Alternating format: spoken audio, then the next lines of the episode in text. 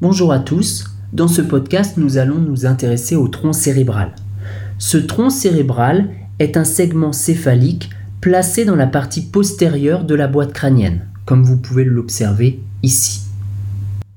Le tronc cérébral est localisé sous le cerveau et en continuité avec la moelle épinière. Il est également placé en avant du cervelet. Ce tronc cérébral est composé de trois grandes parties. On retrouve la moelle allongée ou bulbe rachidien, à ne pas confondre avec la moelle épinière, le pont et le mésencéphale que l'on appelle également le cerveau moyen. D'un point de vue de développement, les trois parties du tronc cérébral sont issues du mésencéphale, du métencéphale et du myélencéphale.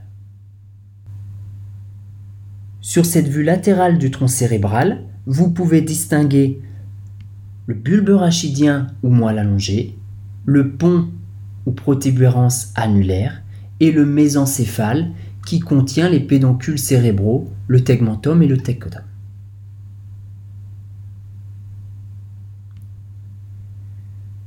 Sur cette coupe sagittale, nous pouvons observer que le cervelet est relié au reste du système nerveux central, au niveau du tronc par l'intermédiaire de deux gros faisceaux de fibres, les pédoncules cérébelleux.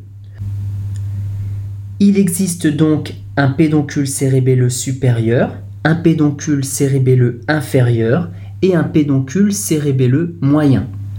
Le pédoncule cérébelleux supérieur relie le cervelet au mésencéphale, le moyen le cervelet au pont et le pédoncule cérébelleux inférieur relie le cervelet au bulbe rachidien. En conclusion, le tronc cérébral fait le lien entre le diencéphale et la moelle épinière. Il est composé de trois grandes parties, le mésencéphale, le pont et le bulbe rachidien. Le tronc cérébral contrôle des fonctions vitales comme la respiration et le rythme cardiaque. C'est le lieu de passage de voies motrices.